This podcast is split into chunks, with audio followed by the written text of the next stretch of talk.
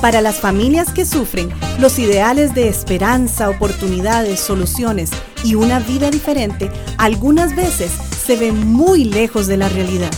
Levanta propone una solución alternativa a lo que hasta hoy se ha oído con relación a la familia, matrimonio e hijos azotados por la violencia doméstica. Hoy proponemos un camino más alto, uno que levanta a los caídos y oprimidos dando voz a quienes no la tienen. Y ahora con ustedes, Levanta. Saludos a todos, es una alegría compartir una semana más un nuevo programa con ustedes. Estoy aquí en el estudio con mi amigo, hermano y compañero de milicia Ervin. Qué gusto estar con vos. ¿Cómo te va? Igualmente, Alonso, estamos muy bien, gracias a Dios. Y bueno, siempre dispuestos a continuar con nuestras conversaciones edificantes en torno a la palabra del Señor. Exactamente, exactamente, en torno a la palabra del Señor y siempre de la perspectiva, ¿verdad?, de la violencia doméstica y elementos que son útiles para prevenir y para proteger eh, de este mal que, que asedia nuestra sociedad. Así es. ¿De, qué, ¿De qué hablamos hoy?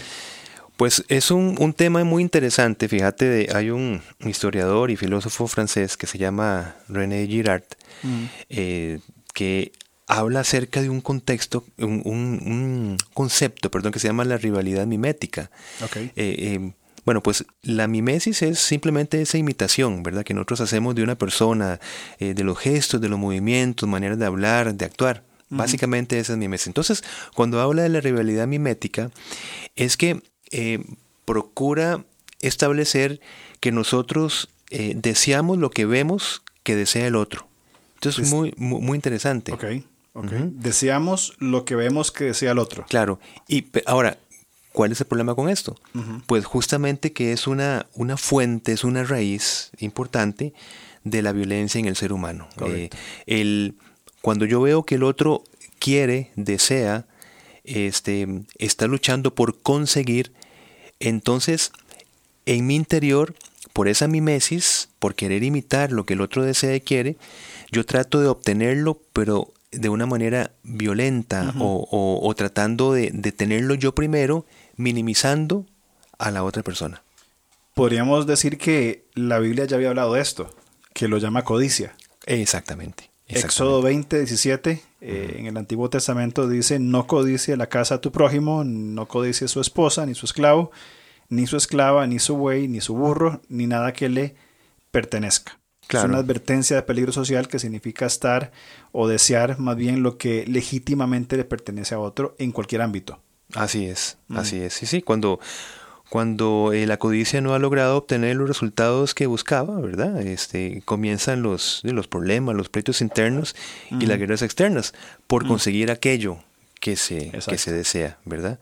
Y es interesante porque ahora que decir las, las guerras externas me hace pensar en, en Santiago, capítulo 4, cuando menciona que, o pregunta al autor, de dónde surgen todas las guerras y los conflictos y los pleitos. Y él dice, de ustedes mismos. En esta, en esta codicia, ¿verdad? O para usar el término de este filósofo, en esta rivalidad mimética, eh, en esta codicia, cada uno pelea por lo suyo propio, que, deseando lo que el otro desea. Y en el contexto de la violencia doméstica, que vos lo mencionabas antes, eh, es un quizá un menosprecio o una necesidad de tener o, querer lo que el otro procura. Una competencia insana. Y es que lo interesante del punto, Alonso, es que eh, este deseo no surge necesariamente de una eh, insatisfacción o de un deseo legítimo que nosotros tenemos en ese momento. O sea, no necesariamente. Quiero decir, podríamos nosotros estar con cierta estabilidad en algún momento, pero con solo ya darme cuenta que la otra persona desea algo, yo voy a desear lo que esa persona desea. Mm. ¿Ves? Entonces, no, no necesariamente que surge esa necesidad de alcanzar esto o aquello porque yo lo requiero para un fin específico, sino simplemente porque el otro lo quiere y lo desea.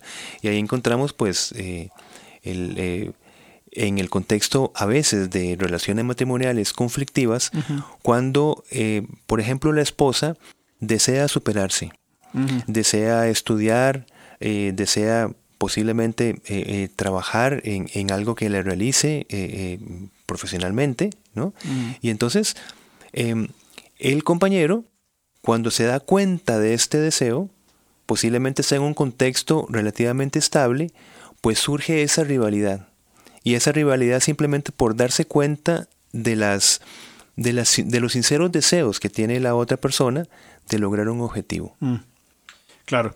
Entonces, nuestro deseo pretende mostrarse como anterior al del otro. Es Así decir, es, así surge, en ese ejemplo que vos decís, eh, dice, sí, pero es que yo quería eh, eh, estudiar antes que vos, ¿verdad? Y surge esta, esta rivalidad y todas las cosas eh, problemáticas que puede traer a la, a la relación, ¿verdad? Así es, así es. Yo, yo lo quería antes. Yo lo quería antes, sí. Eh, y ese yo lo quería antes, repetimos, pues no necesariamente es un deseo que se ha estado, digamos, masticando Claro. o desarrollando, que simplemente surge cuando nos damos cuenta que la otra persona está con esa pretensión. Y eso es un argumento, digamos, eh, para justificar la rivalidad. Es una, podríamos decir que es una respuesta negativa ante, en una relación matrimonial, una respuesta negativa eh, al crecimiento de la otra persona, porque en una buena relación, cuando uno de los dos, siguiendo el ejemplo, se propone estudiar y superarse académicamente, en una buena relación el cónyuge va a decir, mira, yo te voy a apoyar, ¿qué Así puedo es. hacer para ayudarte? Así es. En lugar de esta cosa decir, no, yo, yo necesito o yo quiero ser más o, o crecer más que el otro. Exacto. Y esos, y cuando hablamos de los mecanismos de, de defensa, ¿verdad? que, muchas veces eh, eh, tenemos que, que saberlos identificar y, y- y controlar, pues ha- hablamos de la proyección, ¿verdad? Que es atribuir a otra persona nuestras propias carencias. Entonces, en esta dinámica de superación de una de las partes, eh, el otro supuestamente se opone a nuestros deseos, ¿verdad? Eh, eh, Pero eh, eso que, que hablamos, lo que yo deseaba primero. Entonces, estamos proyectando nuestras carencias eh, bajo la dinámica de superación de la otra persona. Nace entonces un resentimiento. Totalmente, Claro, totalmente. me resiento con otra persona por, porque supuestamente yo tenía este deseo y ahora vos lo tomaste, entonces, y vienen todos los problemas. Podríamos decir, Ervin, y te pregunto, ¿pasa este asunto de, esta, de la codicia o, o la rivalidad mimética, como proponía este filósofo, pasa por un asunto de autoestima? Totalmente. Absolutamente. e, Ese es, eh, vamos a ver, recordamos que cuando hablamos de la autoestima es, es un concepto muy amplio, ¿verdad? Y tiene que ver también con el reconocer, aceptar y vivir en conformidad también con nuestros límites. Mm, O sea, autoestimarnos es reconocer nuestros límites, eh, nuestras condiciones que nos hacen ser como somos, Correcto. ¿verdad? Eh, de una manera pues eh, constructiva y positiva, ¿verdad? No, estamos hablando que vamos a aceptar todo lo bueno y lo malo y, de una manera pasiva.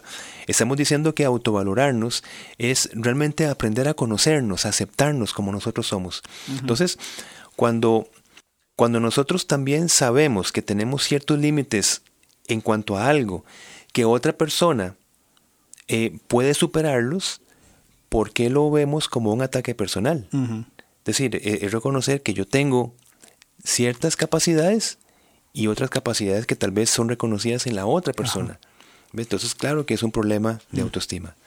Qué, qué interesante esto, ¿verdad? De, de poder entender la autoestima como la conciencia de nuestros, de los límites, ¿verdad? Sí. Ahora, los rivales más probables en esta eh, rivalidad, en esta codicia, van a ser las personas que tenemos más cerca a nuestro espacio-tiempo Correcto. y son los que victimizamos o de los que somos víctimas. O- Exacto. Y en la esencia de las relaciones, la esencia matrimonial, en el contexto de la violencia doméstica, este tipo de, de- de codicia, de confrontación, eh, puede desarrollarse más en este campo, en el campo del matrimonio, Claro. o en las relaciones interpersonales. El más prójimo. El más el más- prójimo.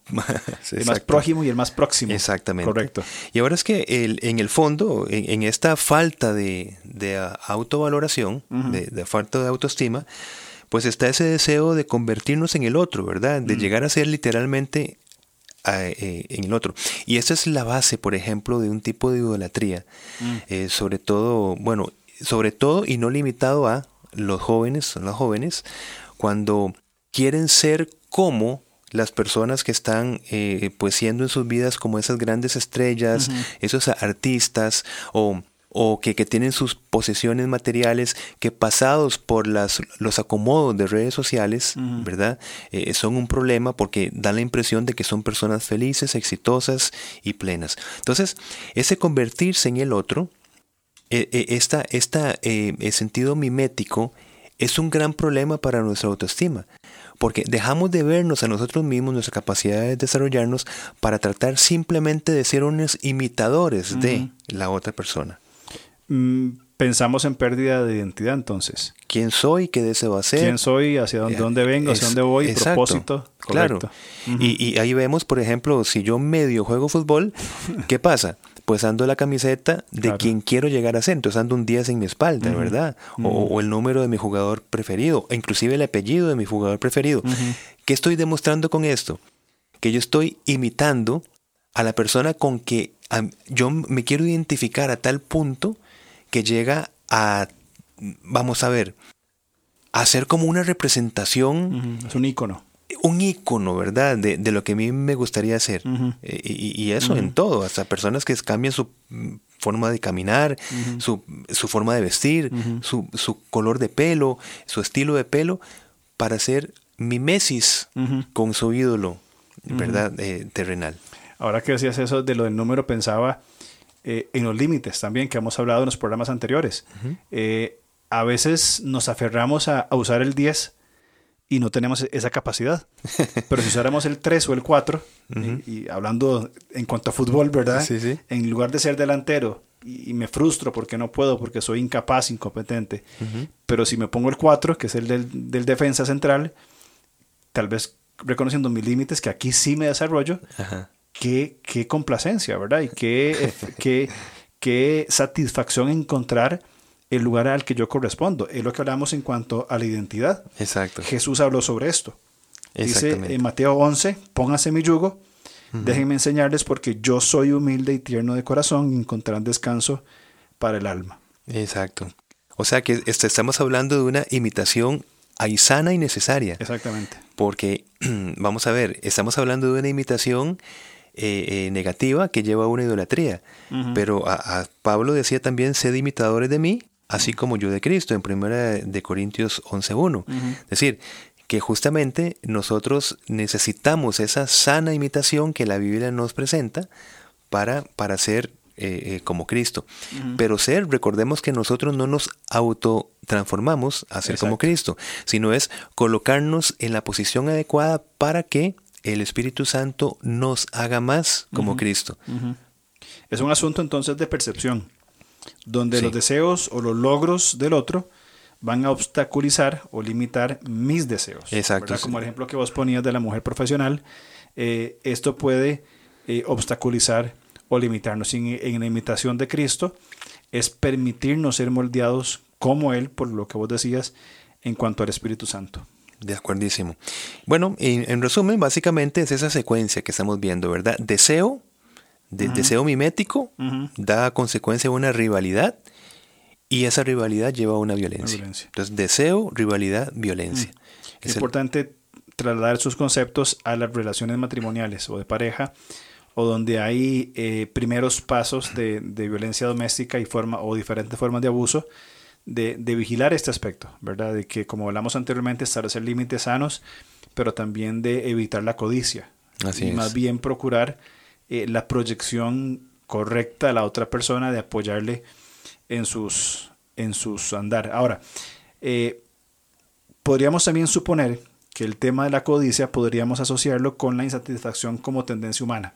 Así es. Humanamente, Así es. tendemos a no estar satisfechos eh, y no en un buen sentido, porque creo que puede haber un buen sentido de insatisfacción cuando decimos, mira, quiero, quiero, quiero crecer, quiero, quiero ser mejor. Claro. Pero no en un sentido este, insano, ¿verdad?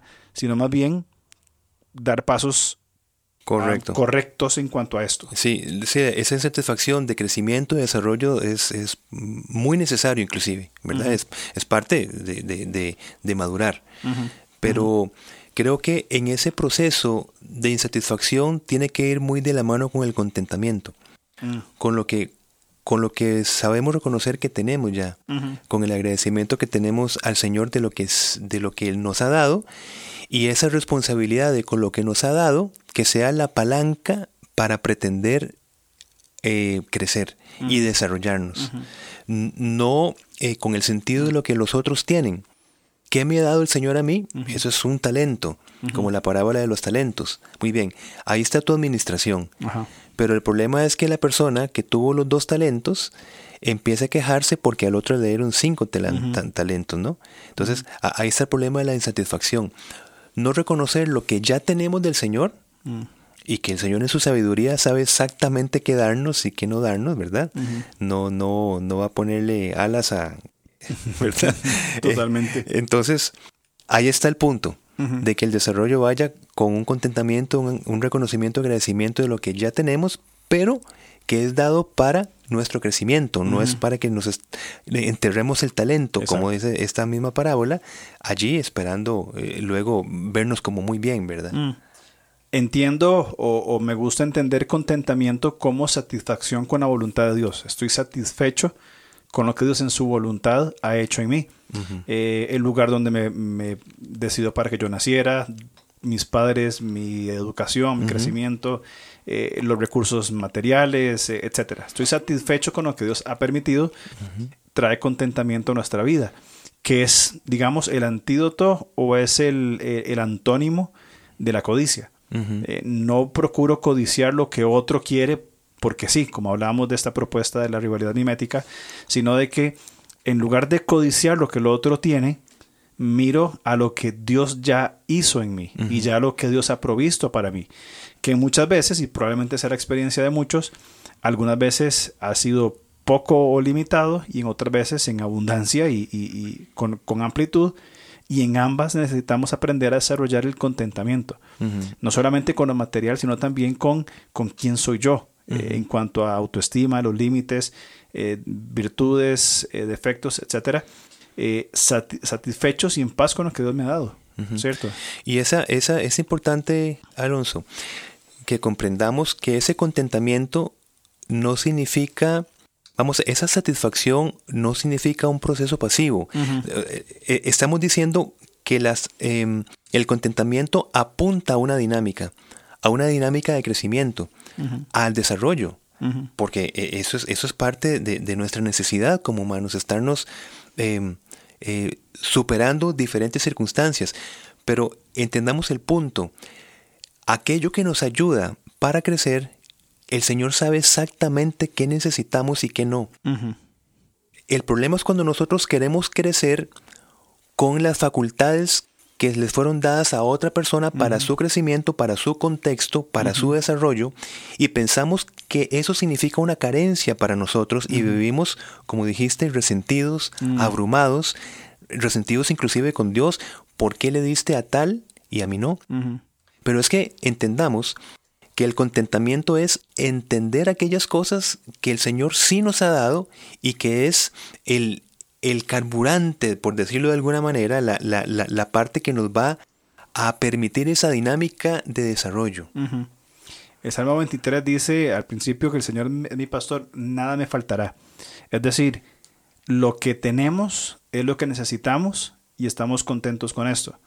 Y lo que no tenemos, no, lo necesitamos, al menos por ahora, y estamos contentos con esto. Estamos satisfechos, ese contentamiento.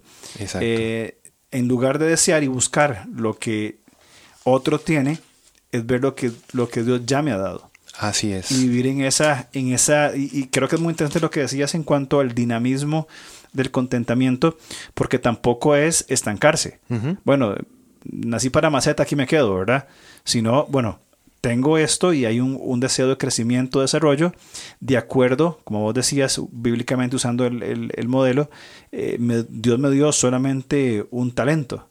Bueno, ¿cómo puedo crecer a partir de este talento? Exactamente, exactamente. Y quiero, mira, cuando estabas hablando de esto tan importante, me llevaba a Proverbios 38. Dice, no me des pobreza ni riquezas, mm. manténme del pan necesario no sea que me sacie y te niegue y diga, ¿quién es Jehová? Mm. O que siendo pobre hurte y blasfeme el nombre de mi Dios. Entonces vean que la, la, misma escritura habla de que en la sabiduría del Señor da ese equilibrio. Pero lo que está diciendo este proverbio es que nosotros lo reconozcamos. Claro. Porque por supuesto que nosotros no, no le está diciendo, dame lo necesario como que si Dios no supiera que tiene que darnos lo necesario. Es, desde el punto de nuestro. Ayúdame a reconocer que lo que me estás dando es lo necesario, porque de lo contrario te negaría o te blasfemaría, ¿verdad? Entonces, ahí está el punto para evitar una violencia mimética. El, y, una codicia, como estás diciendo vos también. El, el, estar deseando lo del otro es no tener esa visión de que el Señor nos está dando lo necesario para nuestro propio crecimiento. Correcto. Entonces, en el contexto de, la, de las relaciones familiares y de violencia doméstica, qué importante es aprender a reconocer eh, quién soy yo, y hablamos en un momento de identidad, eh, quién es mi esposa o ¿sí? mis hijos, ¿verdad? Eh, cuáles son sus, sus, sus talentos, usando el mismo ejemplo que vos usabas de la parábola, y cómo puedo ponerme a disposición para edificar, en lugar de codiciar, edificar el crecimiento de otra persona, sin descuidar, por ejemplo, también nuestro propio desarrollo, viene el contentamiento, la satisfacción y sobre todo relaciones sanas que previenen formas de abuso que distorsionan tantísimo nuestras familias y, por ende nuestra sociedad. De acuerdo. Cada familia, cada condición que nosotros tenemos es un desafío que, por decirlo de alguna manera, que el Señor nos pone. ¿Cómo nosotros vamos a responder a las circunstancias con las que tenemos ya en este momento? Que la podríamos llamar carencias o no carencias. Simplemente es cómo respondemos. Tenemos un papel responsable. ¿Qué vamos a hacer con nuestras circunstancias, con nuestra relación matrimonial? ¿Cómo vamos a responder? ¿Ves? Y no en base al ejemplo que otras personas tienen, porque en Facebook, por ejemplo, todo el mundo se ve espléndidamente feliz y formidable, algo muy acomodado, y da la imagen de que todo el mundo está feliz menos yo. Todos los matrimonios están perfectos, viajan por todo el mundo y tal vez es una foto de hace como 12 años, ¿verdad? que está ahí como, como, como cabecera de, la imagen. Y es una imagen distorsionada y permite a nosotros eh, vernos insatisfechos totalmente por estar deseando lo que los otros desean supuestamente. Pero cada uno vive su, su contexto de lucha. Y el punto es cómo, cómo nosotros enfrentamos nuestra condición. Pero esa condición es justo lo que el Señor requiere de nosotros para nuestro desarrollo. El contentamiento pasa entonces no por circunstancias, sino por lo que ya, por lo que ya Dios está haciendo en nosotros. Y la, eh, lo que vemos y codiciamos de otros, que como vos decís acertadísimamente, eh, las redes sociales presentan vidas, en muchos casos, irreales, ¿verdad? Eh, con Photoshop y con filtros y demás. Siempre sonriendo. Siempre sonriendo y todo, todo perfecto, ¿verdad? Este, que deberíamos hablar de eso en algún momento. Sí, sí, sí. Pero veamos qué nos ha dado Dios y estemos satisfechos con eso, contentos con eso. Y en eso, en, esa provisión, aunque sea un solo talento, sobre eso trabajemos con contentamiento y satisfacción. Correcto. Así es. Muy bien, buena conversación, buen tiempo. Sí, sí, sí. Muchísimas gracias por tu tiempo y creo que debemos terminar por hoy. Claro, claro que sí. Pero no nos quedamos ahí, porque la otra semana seguimos. Seguimos la otra semana. ¿Con qué haremos la, la otra semana? ¿Te has sentido que ya no puedes más? Quemado. Totalmente. Listo. Listo. De eso vamos a hablar. Ok, perfecto. Muy necesario para nosotros. Nos vemos la otra semana, si Dios lo permite. Gracias a Linaje Producciones, como siempre, nuestro estimado amigo Gilo. Y bueno, eh, esperamos que tengan una muy linda semana y que eh, el Señor les lleve a una reflexión profunda de todos estos temas. Correcto. Un gusto verte y hablar con vos. Nos vemos. Igualmente, hasta luego.